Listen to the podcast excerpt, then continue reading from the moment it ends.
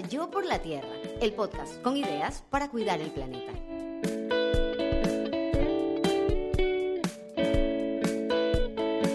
Esta es una producción de Tripea. Hoy, en Yo por la Tierra, negocios de triple impacto.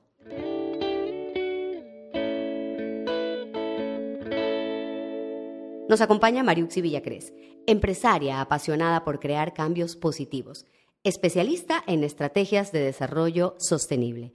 Impulsa negocios que generen triple impacto. Lideró Coinnovar, una empresa B, desde la cual impulsó la innovación social y el emprendimiento con propósito. Gerente de sostenibilidad de Novacero, miembro del directorio de Novared, de Sistema B Ecuador y de AmCham Guayaquil, cámara en la que también lidera el Comité de Sostenibilidad máster en emprendimiento social, ingeniera en marketing, comunicadora social, guayaquileña, mamá de tres, centennials, de los que aprende diariamente y esposa de Juan Carlos, su partner de vida por más de 20 años. Mariuxi, bienvenida y esta bienvenida te la doy desde el alma, desde la admiración y desde toda esta conexión.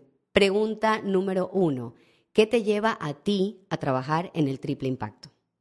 Bueno, primero Andrea, muchísimas gracias por invitarme.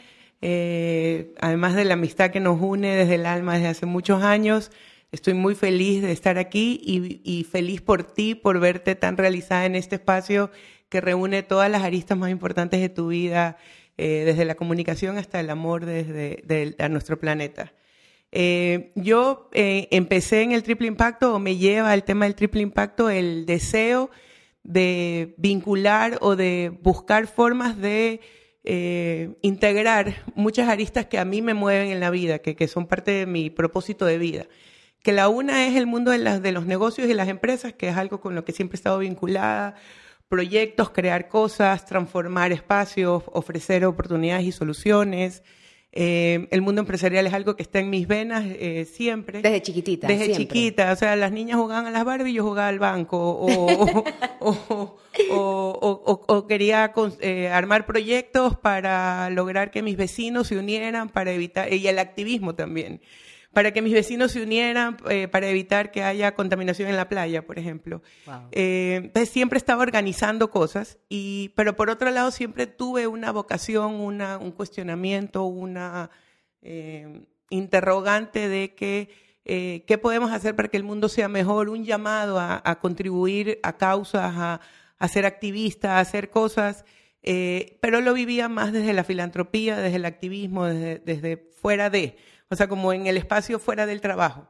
Eh, claro, estaban fragmentados y ese es uno de los, digamos que no es un error, es, es una práctica a partir del desconocimiento que cuando empieza nuestra vida profesional creemos que el propósito está fragmentado. De la, de, la carrera, de la profesión o de lo que te va a dar plata, ¿no? Entonces, eh, está como, ok, mi propósito, entonces ahí va la fundación, ahí va la ayuda social, y, pero aparte de la ayuda social, tengo que hacer dinero y tengo que trabajar. Y, y eso hace que muchas veces el trabajo lo veamos como algo más frío. Y no entendamos que todo está conectado y que mientras más coherencia haya en todo lo que nos mueve, más va a fluir todo y más se van a beneficiar nosotros y los demás. Sí, y nos va a dar más sentido. O sea, al final nos va a dar más sentido. Bueno, y hace unos años, entonces, por eso mismo, en esta búsqueda, sintiendo que lo uno estaba cojo sin lo otro y que aunque vivía las dos cosas en distintos espacios, eh, descubro el término o, varios términos que estaban como orientados al el, todos los temas, por ejemplo, de desarrollo sostenible, el cuidado del planeta o de ayuda social, descubro que tenían un rol y un espacio en las empresas que era mucho más potente que la responsabilidad social corporativa tradicional, que era poder transformar los negocios en, además de ser rentables económicamente, eh, se puedan transformar hacia modelos donde el negocio genere rentabilidad económica y a la vez sean soluciones reales con impacto que realmente transforme a temas sociales y o ambientales. Y ahí descubro esto que se llama los negocios con propósito o las empresas triple impacto o algunos también les llaman empresas híbridas que reúnen lo mejor de estos dos mundos. ¿Y, cuál es la idea? Que la ganancia monetaria y el objetivo de la empresa no esté desligado. y me parece chéverísimo hacer ese, esa comparación. La responsabilidad corporativa tradicional, como tú lo estabas diciendo, es como, ok, tengo que cumplir con esta cuota, vamos haciendo estas cositas. Muchas veces, y hay que decirlo, como para, para cumplir, no porque realmente me la creo de corazón. En el triple impacto, en cambio, como tú lo estás diciendo, eh, parte de la ganancia, parte de, la razón de ser de, la parte financiera que es tan importante, porque, a ver, al final de la historia lo que queremos es que todo el mundo prospere. Total. ¿No? Está inmersa la parte ambiental y social. Entonces, parte del diseño. O sea, diseñas un negocio donde eh, ofreces productos o servicios que al, al, al ejecutarse eh, pueden contribuir a estos temas sociales o ambientales de distintas aristas. Puede ser porque el producto en servicio, el producto o servicio en sí es un aporte o una solución, o puede ser porque en la cadena de valor está diseñada para incluir, eh, desarrollar o mejorar algún aspecto que involucre personas que necesiten algún tipo de mejora o aspectos planetarios como regeneración de suelos o, océanos, lo que fuera, pero, pero es parte del negocio. ¿Y al final del año cómo lo mides, Mariuxi? Porque se entiende que eh, contablemente nosotros vemos si estamos en ganancia o en pérdida. En la parte financiera tienes que medirlo igual. Ya. La diferencia, y probablemente esto tiene un peso más grande, por ejemplo, en mercados como el, el, el, gringo, que, que, tiene como mucho más peso en, en, trimestres, que le llaman ellos los quarters, como que las ganancias económicas de trimestre. Nosotros en Ecuador nos, vemos, nos movemos mucho por el resultado del año. Entonces, sí, y ellos manejan mucho el tema del stock market. Entonces, entonces exactamente. Entonces, lo que ellos buscan es que aunque no haya, eh, o sea, que, que, haya resultados económicos positivos, pero no necesariamente priorizarlos frente a las causas sociales o ambientales que, que, que mejoran o en las que aportan.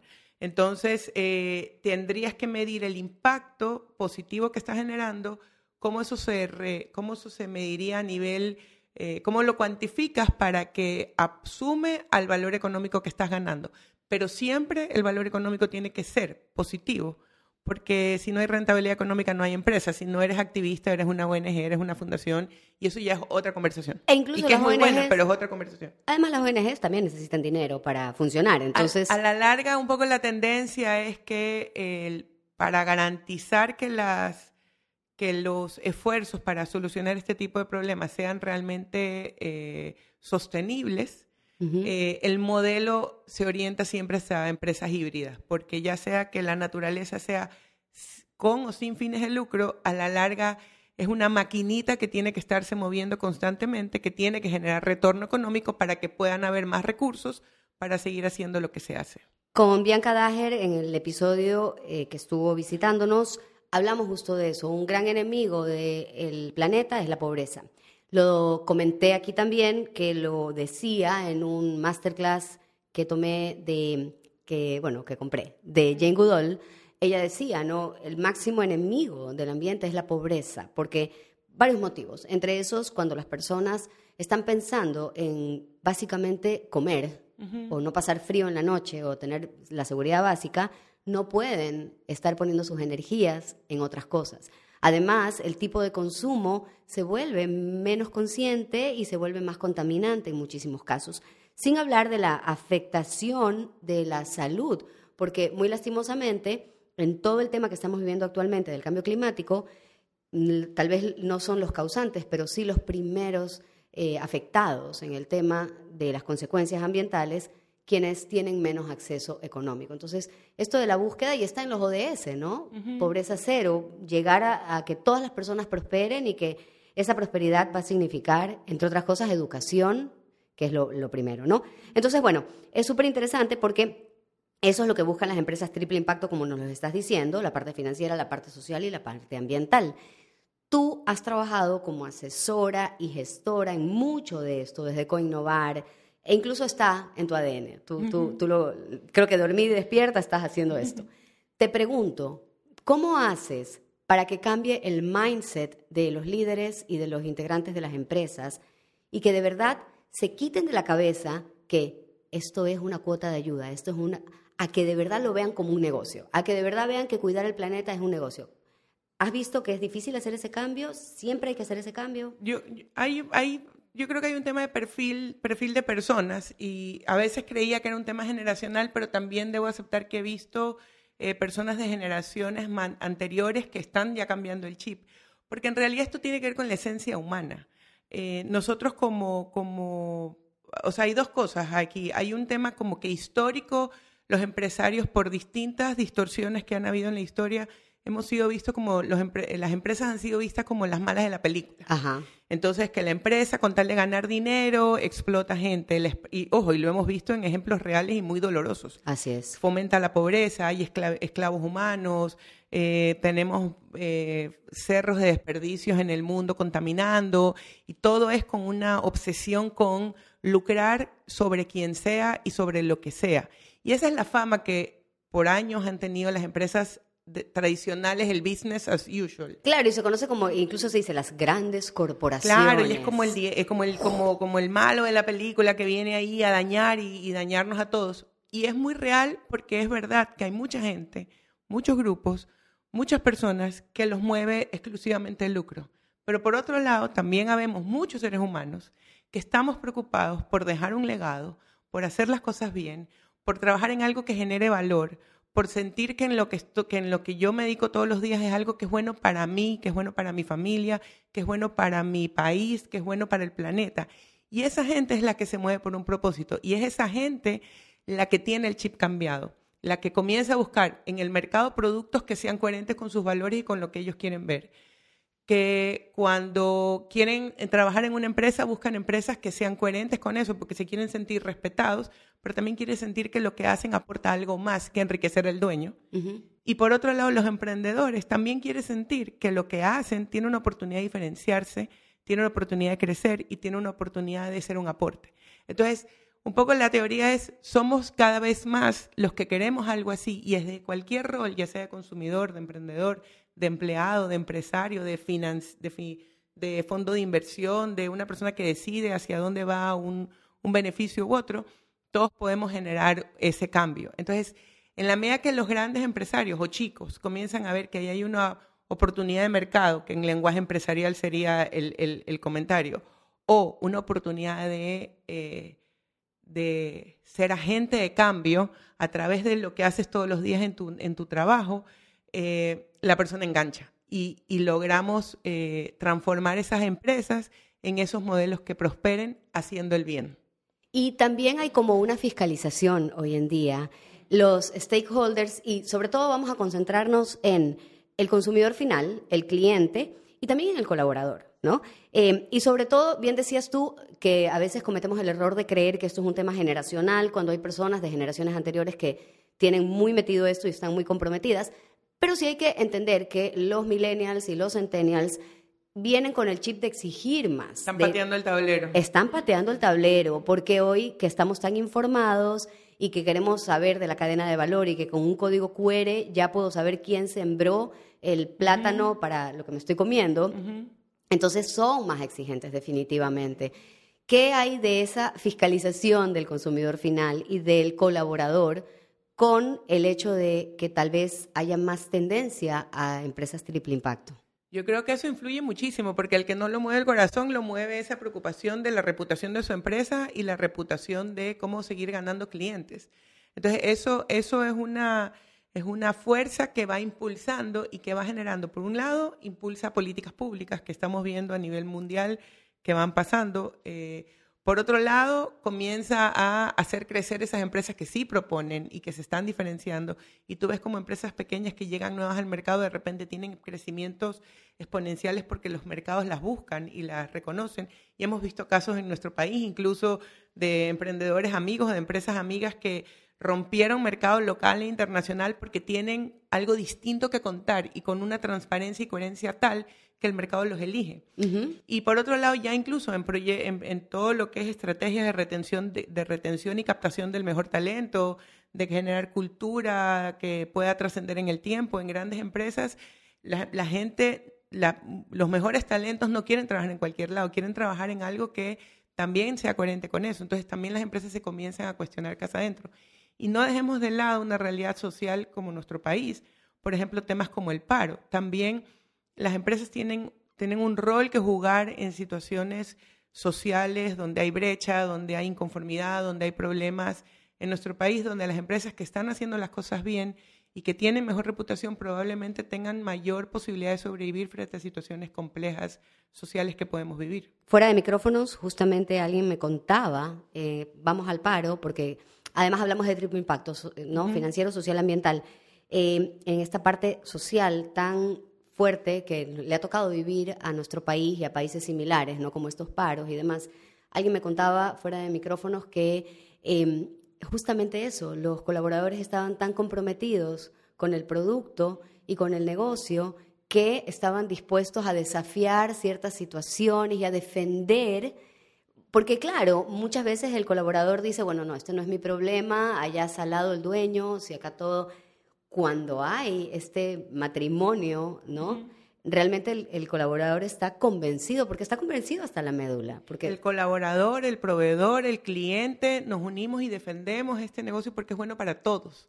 Y eso no es marketing, no es una no es una campaña, no es un discurso que das en, una, en un evento, es algo que la gente lo vive día a día y que cuando siente que es coherente, lo cree y lo defiende y, lo, y apoya a que crezca.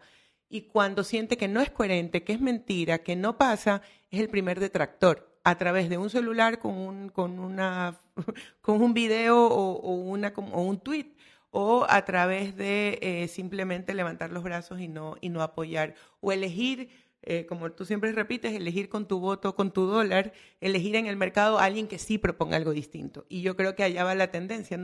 Hoy sigue siendo una opción, pero creo que a futuro no se va a, no se va a permitir, por decirlo así, eh, que el business as usual siga predominando. Creo que poco a poco hay nichos de, consumidores que van a ir eligiendo que cada vez las empresas sean más coherentes en este sentido. Y eso le da, y no es un tema empresarial, es un tema de, de coherencia, de conciencia, de, de sentir que frente a todas estas cosas horribles que pasan en el mundo, yo tengo un rol que jugar con mi trabajo, con mi consumo y con mi acción día a día. Muchas veces nos toca despertar eh, y bueno, volvemos al tema de la pobreza y la necesidad financiera y cómo el, el dinero, la otra vez estaba investigando sobre el Ikigai, que es algo muy lindo, si no lo han hecho, bueno, les recomiendo que, que lo vean, es un, es un método japonés para llegar al propósito. Y la persona que exponía sobre esto decía que el dinero, la, la parte de ganar dinero, tiene que ser bien considerada, y ella dijo una frase que a mí me encantó. Dijo, el dinero es una manera de agradecer. es, es, lindísimo, porque claro, tú me das algo, yo te agradezco con el dinero. Y esa gratitud al mismo tiempo es invertida de una manera que le va a generar satisfacción, bienestar, progreso a la otra persona. Entonces, en ese sentido, es, es bastante particular y especial eso. Y cuando eh, hay muchos ratos, muchos momentos en los que pasa lo que tú decías, si eres una ONG, eso está bien, pero cuando tú estás pensando en ecocapitalismo, en empresas verdes, en empresas que defendiendo al planeta prosperen, es como que lo ideal, ¿no? ¿Verdad? Porque una cosa es ser una empresa que tiene un tipo de negocio, un giro de negocio que va a tener todas las consideraciones para ser responsable con la sociedad y el ambiente, pero luego tenemos otras industrias como la del turismo, por ejemplo, o eh, como el activismo, pero a partir del eco-negocio, que definitivamente dan como, ya van un salto mucho más arriba, ¿no? ¿Verdad?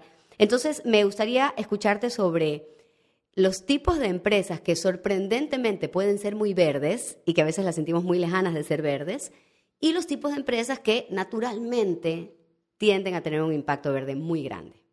O sea, bueno, creo que revisando todo tu podcast de todos los entrevistados anteriores, hay una serie de ejemplos de negocios que nacen desde un propósito, desde un deseo de hacer las cosas diferentes y de manera coherente, de aportar al planeta, pero que siguen siendo negocios que venden productos o servicios que tienen un retorno económico y que permiten a sus dueños o a su o al equipo de ahí eh, que trabaja ahí eh, desarrollarse y prosperar en la vida. Entonces creo que no sé, pues partiendo Huipala, la aguja mágica, Marta Lía, o sea, tienes un montón de ejemplos que han pasado ya por el mismo Vitrina 593, que han pasado por el podcast. O sea, tienes moda, tienes alimentos, tienes incluso eh, accesorios y joyas. Accesorios, joyas, o sea, al final, y, y, y pensando en eso, al final tiene que ver con redefinir qué es el éxito en una empresa. Y cuando yo digo esta empresa es exitosa, ¿qué es lo que pienso? Normalmente decimos, ah, gana mucha plata. Y ojo, yo sé que esa conversación sigue y hay muchos círculos que eso es lo único que se habla. Pero habemos otros en que ya comenzamos a ver y dicen, ¿qué es lo que hace una empresa exitosa?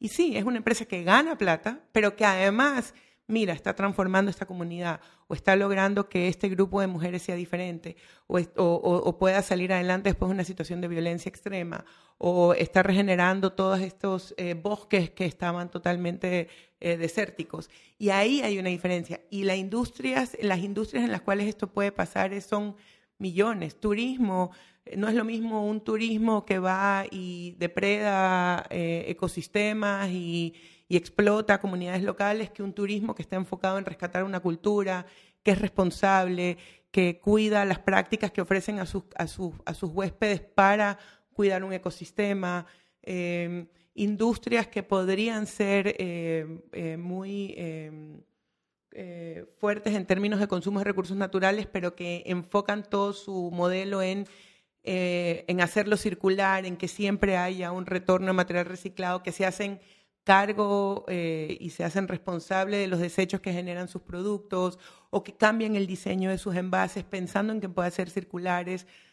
Todas las industrias pueden entrar aquí. No hay ningún negocio, a no ser que sean guerras y armas, o sea, armas y, probablemente drogas de extrema ilícita, que no podrían entrar en una conversación de triple impacto. Todos pueden serlo. Incluso, y claro, hay, ellos, hay un estigma muy fuerte, pero Incluso la extracción petrolera puede hacerse de una manera más responsable y de una manera menos.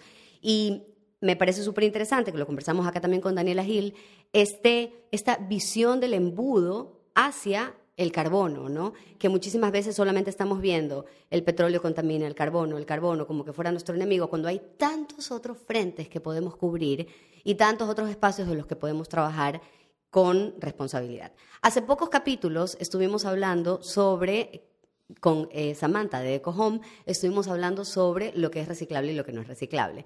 Y me encantaría hablar sobre algo en lo que tú trabajas y es tanto en Nova Cero como en Nova Red. Tú trabajas en la industria del acero. Me encantó cuando tú me comentaste en algún momento que el acero es infinitamente reciclable y que ustedes aprovechaban eso. Y no solamente entonces en el grupo estamos hablando, dentro de lo que tú trabajas, tienen producción de acero, sino que aparte se enamoraron del reciclaje y dijeron, ok, ya no reciclemos solo acero, reciclemos también plástico y otras cosas más. Entonces, vamos primero con Nova Cero y luego con Nova Red.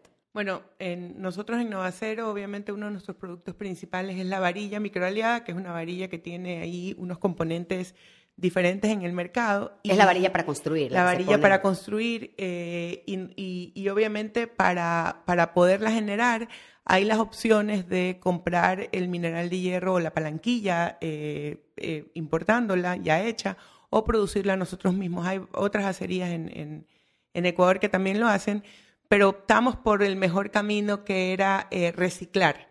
Reciclar la chatarra, que tiene un valor obviamente en el mercado, y transformarla infinitamente, porque la ventaja cuando construyes en acero, y aquí ya me puedo ir por el lado de construcción sostenible, eh, cuando construyes en acero es que es un producto que primero dura muchos años, tiene una, duración muy larga, pero que además el día que ya no tenga vida útil es infinitamente reciclable, no pierde, no pierde para nada sus propiedades. Entonces eso hace que nuestro modelo sea muy circular. En la producción de varilla es 100% circular, porque toda la materia prima proviene de la chatarra en la cual trabajamos con más de 80 puntos a nivel nacional de microempresarios del reciclaje. No son puntos propios, son ellos emprendedores que con sus familias tienen sus bodegas y están creciendo y prosperando como familia. Y son los proveedores de ustedes. Y que además ellos son cadena para más de 8.000 recicladores de base que están a lo largo de todo el país y que también tienen una serie de condiciones en las cuales todos podemos valorar, dignificar, rescatar, apoyar y, ayudarlos a prosperar. Entonces, es una cadena que comenzó como una conversación de cómo recolectamos materia prima para nuestro producto y que hoy se ha vuelto el desarrollo de una cadena eh, de negocios inclusivos en la cual trabajamos juntos para que, sí, nosotros tengamos materia prima, pero para que ellos puedan prosperar de una manera digna y justa. Entonces ahí tienes triple impacto clarísimo. Eso es triple impacto, porque obviamente hay un compromiso con una compra y un pago justo, un trato humano que en, el que en este negocio no era tan habitual. Eh, somos partners, no soy tu jefe, yo no te mando, somos partners, tú me provees con ciertos estándares, yo te compro con ciertos estándares y nos cuidamos mutuamente, porque como decías en la telenovela, que había una época que decía, a ti te va bien, a mí me va bien, a todos nos va bien. Entonces, y eso es entender de este ganar, ganar, que a veces repetimos mucho y que tiene que incluir a todos por igual. A partir de ahí descubrimos que teniendo esta red y estos aliados y estas lealtades, también podríamos ser una fuente de servicio y de nosotros hablamos de empoderar personas para eh, generar valor y es decir, es eh, empoderar personas para que puedan encontrar eh, estas formas de eh, generar ingresos a través del reciclaje, no solo con chatarra, sino que ya hoy plástico, vidrio, cartón, film, todo tipo de plástico estamos trabajando. y nosotros transformarle, darle valor agregado para que no sea simplemente un pase de mano, sino que sea una industria con altos estándares de calidad y poder proveerle a la industria nuevas fuentes de materia prima para darles otra opción de no solo consumir materias vírgenes. Entonces ahí vamos haciendo circular de nuevo toda la parte social, porque encadenamos a un montón de personas en esta conversación, las unimos, las sumamos, y por otro lado económico y ambiental, porque estamos desviando una cantidad de desechos que si llegan a un botadero probablemente ya no son recuperables. Y a mí me encantó cuando tuve la linda oportunidad de visitar Nova Red. Saludos a Jimmy, tengo que hacerlo. Eh, conocer cosas que las comenté en un par de capítulos anteriores, EcoHome justamente, donde le, le comentaba a Samantha que me impresionó ver se está reciclando la funda plástica. E incluso, y ahí también entra la parte de la tecnología que es tan importante, Jimmy nos comentaba, nosotros pedimos hacer una máquina a la medida, porque nuestro compromiso con hacer esto y la demanda de nuestro cliente, mira, ahí entra la parte de la inteligencia financiera, ¿no? ¿Verdad? Es un modelo de negocio. Es un modelo de negocio. Entonces mi cliente me estaba diciendo que necesitaba esto, yo necesitaba proveerle con determinadas características, para eso necesitaba cierta maquinaria, entonces busqué satisfacer esa necesidad y al buscar satisfacer esa necesidad de una manera, eh, digamos que impecable desde el punto de vista de proveedor-cliente, estándares de calidad. De estándares de calidad y todo, terminé reciclando fundas plásticas, que son un problemón, ¿no? Entonces, realmente es muy lindo saber cómo con esta, digamos que es una excelencia en todos los sentidos, se puede llegar a este triple impacto nuevamente. Me gustaría hablar, Mariuxi, de el sello B, que cuando la gente tiene eh, en sus manos un producto y ve que hay una BV, que hay una B, ¿qué significa eso? Una B de bueno, una B de, beneficio para todos. Bueno, la, estos son las empresas B, es una certificación en inglés conocida como B Corps. Es una certificación que ya está a nivel global. Eh, nació hace más de 15 años, te diría yo, ahí no, no, no tengo muy la fecha exacta en la cabeza ahorita, pero que ya es un movimiento global que lo que está queriendo, lo que ha logrado y lo que está haciendo es Redefinir es el, sentido de éxito empresarial poniendo al centro que una empresa con propósito y con triple impacto puede ser altamente exitosa y con altos estándares de, buenas prácticas. Es decir, que no porque yo sea em, exitosa económicamente tengo que ser mala para el mundo, ni porque soy buena para el mundo o para la sociedad es que no voy a ser rentable, sino que tengo los más altos estándares. Esto es una certificación que exige a las empresas una serie de buenas prácticas con comparaciones a nivel global, con eh, auditorías, con evaluación, con documentación, porque es una certificación obviamente, que hace que la empresa vaya siempre avanzando en este modelo que tiene eh, y que haya esta certificación detrás de que garantiza de que el modelo realmente es un modelo con propósito que genera triple impacto, porque no es solamente, digamos, esto es para poder diferenciar eh, algunas cosas que pasan con el greenwashing, cuando yo en comunicación puedo decir que soy buena, pero tengo que probarlo que soy buena y esta es una certificación que, que nos permite eso verlo. Esto es un sello, no como el famoso sello. de Rainforest Alliance, como, el como los sellos orgánicos, es un sello. La diferencia de este sello, de esta certificación, es que otros sellos lo que certifican es el producto, ¿ya? O certifican un proceso per se. Este sello de empresa B certifica a la empresa como un todo. Y certifica el modelo de negocio, es decir, eh, certifica que tengas muy buenas prácticas en, en gobernanza, en, ética y transparencia, en manejo de proveedores, en relación con la comunidad, en manejo de clientes, en cuidado del planeta, pero que además tengas un modelo probado y sustentado de que el modelo de negocio, el core de tu negocio, aporta una solución social o ambiental. Y eso está medido y estandarizado y hay un compromiso de mantenerlo. Y lo más importante es que ese propósito está protegido, ese, ese propósito está protegido en los estatutos de la compañía. Es decir, que si este año no nos va tan bien, yo no puedo poner el propósito por debajo de mis intereses económicos. El propósito siempre va arriba, va al centro y guía. Pierdes el sello si no lo pones arriba. no, si, no tienes, si no cambias tus estatutos, no puedes, no puedes certificarte como empresa B. Me encantaría, porque lo bueno se comparte, saber aquí en Ecuador, tú eh, obviamente estás muy involucrada en esto.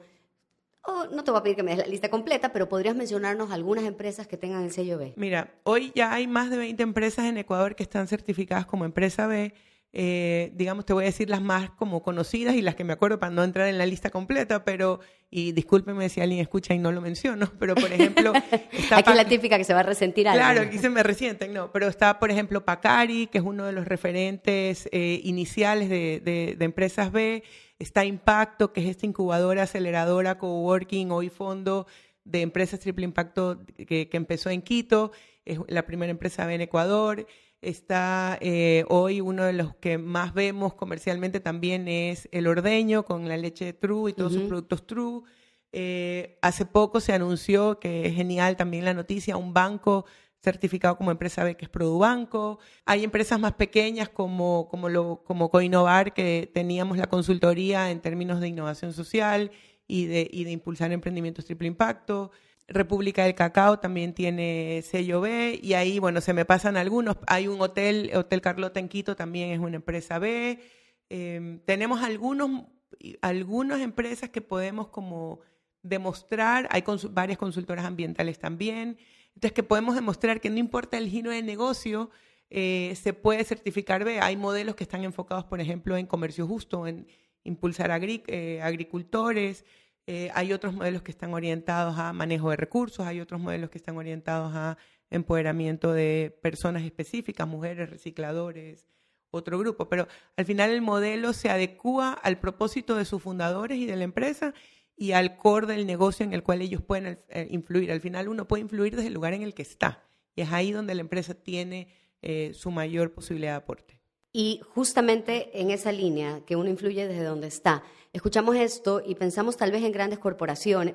Para empezar, bueno, Pacari empezó siendo relativamente chico, ¿no? ¿Verdad? Y empezó siendo un negocio familiar y lo sigue siendo, pero ya es una empresa exitosísima y maravillosa que además es deliciosa. Bueno, eso estábamos poniendo el ejemplo de la primera que mencionaste. Pero también hay muchas personas que nos están escuchando y que son emprendedores, que tienen un pequeño negocio, que son dos, tres personas.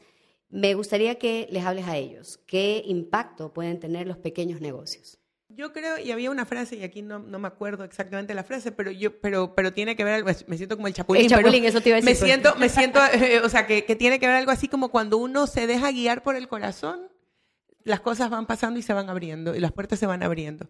Y, por ejemplo, hay un caso que a mí me encanta, que son eh, una pareja de esposos eh, en Quito que comenzaron a explorar posibilidades de alimento porque uno de sus hijos necesitaba ciertas condiciones de alimento especiales. CUSI. Y comienzan ellos a explorar recetas, a partir de ahí descubren una serie de productos, o sea, recetas maravillosas, tienen la idea de formar este emprendimiento que comenzó como algo súper casero y hoy es CUSI, que es una marca que está presente en todos los autoservicios del país, que es empresa B certificada y que ya está, eh, si no están exportando ya, están cerca de, y que hoy ya es una empresa muy rentable y, un y con grandes potenciales de crecimiento, rondas de inversionistas, o sea, conversaciones ya de otro nivel. Y comenzó como un problema familiar de una pareja, ¿qué hacemos con nuestra hija y cómo le damos de comer alimentos que ayuden en su salud? Entonces... Es la mezcla de pancakes más rica que ustedes pueden comprar, les recomiendo, la mezcla de pancakes de quinoa, de cusi, es... Espectacular. Comí ayer, ese fue mi desayuno ayer. Ese es el desayuno de mi esposo pasando un día. Y les recomiendo también las semillas de hemp. Ellos venden semillas de cáñamo, que es una fuente de proteína vegetal súper alto. Mi crema de legumbres todos los días tiene esas semillas. Y hablar con, con, ellos como pareja y darte cuenta que son empresarios súper exitosos, que pueden hablarte del negocio como cualquier empresario del mejor nivel, pero que al mismo tiempo son padres de familia, son esposos, son familia trabajando juntos, que sacan adelante este negocio, tú te das cuenta que ahí es donde esta integración en la que yo, de, la que yo hablaba al inicio pasa, cuando tú puedes integrar en tu vida y en tu día a día y ser el mismo que el que se, es, ser el mismo ser humano que se para frente al trabajo, el mismo que está parado frente a la familia y el mismo que quiere hacer de su vida una oportunidad de hacer el mundo un lugar mejor. Y no tienes que tenerlos separados porque no tienes que cambiar de personalidad en una, porque nada coarta tu esencia sin importar en el lugar en el que estás. Y yo creo que para allá es donde tenemos que apuntar como seres humanos, más allá de empresarios. Lo que decíamos al comienzo, no estamos fragmentados, el propósito no tiene que estar separado del giro de negocios y de eso que me da dinero, ¿no verdad? Conclusión para las personas que están escuchándonos y que dicen, ok, desde el día de hoy quiero empezar a hacer una empresa triple impacto. Cuestiónate qué te mueve. Yo por ahí parto. Al final, ¿qué es lo que a ti te mueve? ¿Qué, ¿Dónde está? Y, volviendo al Ikigai, ¿qué, es lo que, ¿qué es lo que te mueve en la vida? ¿Qué es lo que, qué es, lo que es más importante para ti? ¿Qué es lo que, en donde sientes que tienes un llamado? Pero luego contrástalo con en qué eres bueno, qué es lo que sabes hacer, qué es lo que te sale bien, por qué te llaman. Eh, y cómo eso podría eh, convertirse en, un, en, un, en, una, en una fuente de generación de ingresos, ya sea un empleo trabajando para alguien o ya sea una idea que se transforme en un emprendimiento que le dé forma y que se transforme en una empresa. Pero tiene que partir de lo que a, de lo que a cada uno le mueve, de lo que cada uno está viviendo, de las oportunidades que eh, la vida te presenta en la realidad. Y ahí es donde el tema tiene mucha más eh, oportunidad de realmente ganar relevancia y de realmente hacerte sentido, porque al final esto no tiene que ver con si la empresa es exitosa o no, es que al final del día, cuando te vayas a dormir, sientas lo que hago vale la pena, mi vida, es, eh, me, siento que mi vida, estoy bien en mi vida porque soy coherente en todos mis espacios y siento que estoy yendo en el camino correcto. Y cuando eso te hace clic y duermes tranquilo por eso, es que es el camino correcto y puedes empezar desde lo que te mueve hoy. Le aumento uno, si son padres y madres, mis hijos se pueden sentir orgullosos y admirarme, no admirarme por ese éxito, voy a decir una cosa medio ochentero, porque me encanta decir no, sino, y me refiero a esto por, por, por obviamente como se definía, la definición del éxito, como bien lo decías, ha ido mutando afortunadamente. Eh, me pueden admirar porque ven que soy una persona que está cuidando a los demás, que está considerando a todos. También esa, ese elemento creo que lo podríamos. Y yo ahí, hablando de los hijos, es sentir que así sea desde mi, desde mi pequeño espacio y desde mi granito de arena, lo que yo hago cada día es trabajar para dejarle un mejor lugar a mis hijos. Y cuando yo siento eso como, como real, como que, como que realmente es cierto, eh, duermo tranquila y, y ellos tienen también un ejemplo en el cual ellos pueden tomar la posta después. Hoy en Yo por la Tierra, negocios de triple impacto. Nos acompañó Mariuxi Villacrés, empresaria apasionada por crear cambios positivos. Impulsa negocios que generen triple impacto. Lideró Coinnovar, una empresa B desde la cual impulsó la innovación social y emprendimientos con propósito. Gerente de sostenibilidad de Nova Cero, miembro del directorio de Nova Red, de Sistema B Ecuador y de AmCham Guayaquil, cámara en la que también lidera el Comité de Sostenibilidad máster en emprendimiento social, ingeniera en marketing, comunicadora social, guayaquileña, mamá de tres centennials y esposa de Juan Carlos, su partner de vida por más de 20 años.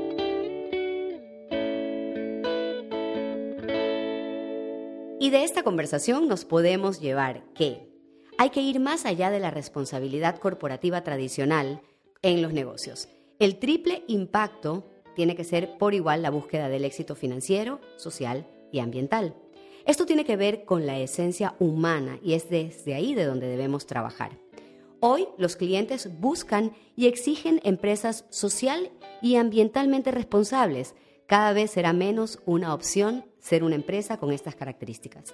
Busquemos redefinir qué es el éxito en un negocio redes, aliados, lealtades. Es así como las empresas comprometidas con el triple impacto pueden ver a sus proveedores y colaboradores.